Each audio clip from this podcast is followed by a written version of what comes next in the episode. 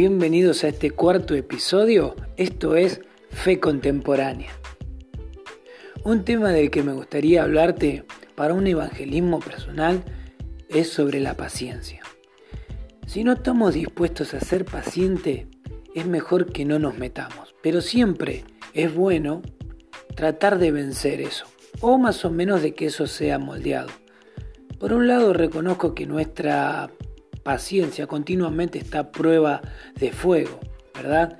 Lo notamos tal vez hoy en tiempo de pandemia en la fila de un supermercado, en la fila de los bancos, en la fila de un pago diario. Continuamente nuestra fe se ve eh, puesta bajo presión, por así decirlo. Cuando estamos por eh, pagar el peaje y vemos que hay un embotellamiento, a veces esas cosas sacan lo peor de nosotros. Pero eso no tendría que ser eh, un problema, aunque lo sea, pero no tendría que ser un problema. Tendría que ser una oportunidad para trabajar en la paciencia que no tenemos.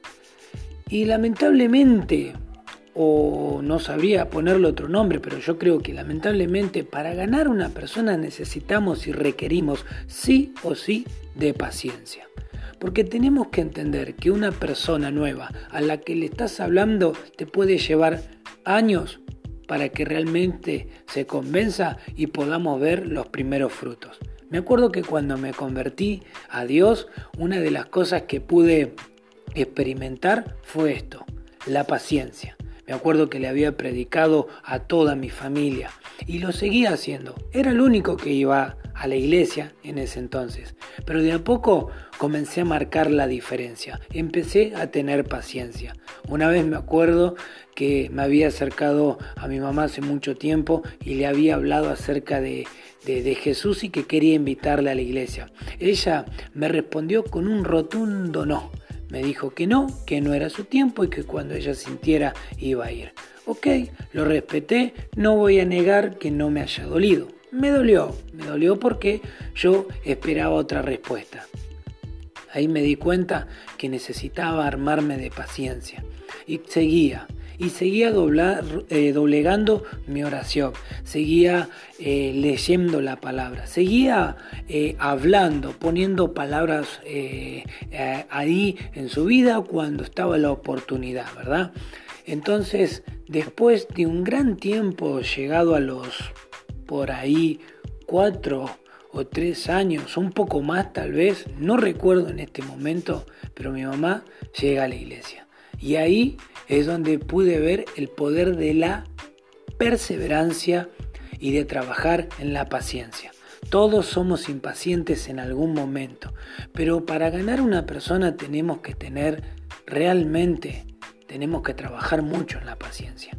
Así que yo quiero invitarte a que puedas identificar a aquella persona en la que querés ganar. Si ya la tenés visualizada en tu mente, es un golazo.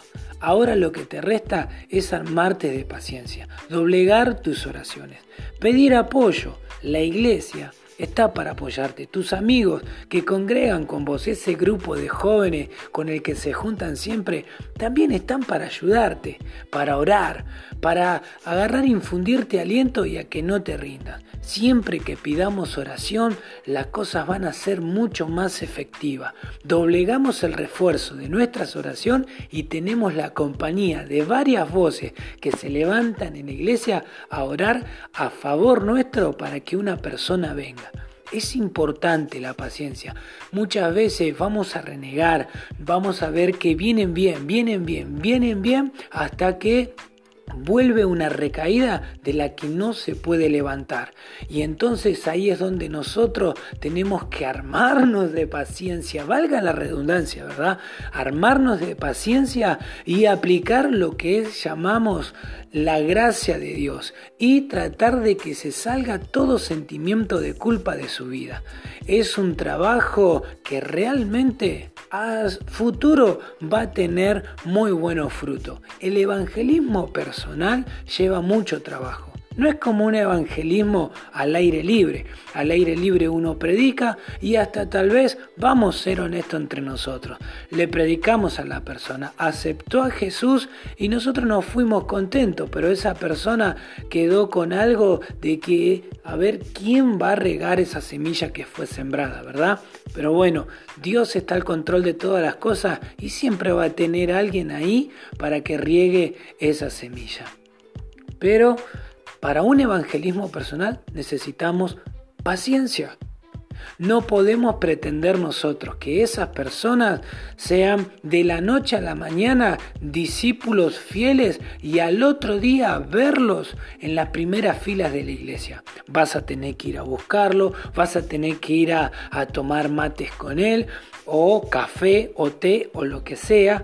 Hasta por momentos no le vas a hablar ni una sola palabra acerca de la Biblia. Lo único que vas a hacer va a, vas a tener que escucharlo. La gente necesita ser escuchada, pero la paciencia la vamos a trabajar cuando nos metemos en la presencia de Dios, cuando somos renovados en su gracia, cuando oramos a favor de esa persona y sentimos el respaldo del Espíritu Santo que nos lleva a nosotros a poder hablarle a esa persona. Muchachos, Chicos, amigos, gracias por escuchar y espero que esto haya sido de mucha bendición para tu vida. Recordá, la paciencia en un evangelismo personal es un ingrediente esencial. Sin ella, tu evangelismo personal no va a tener sabor.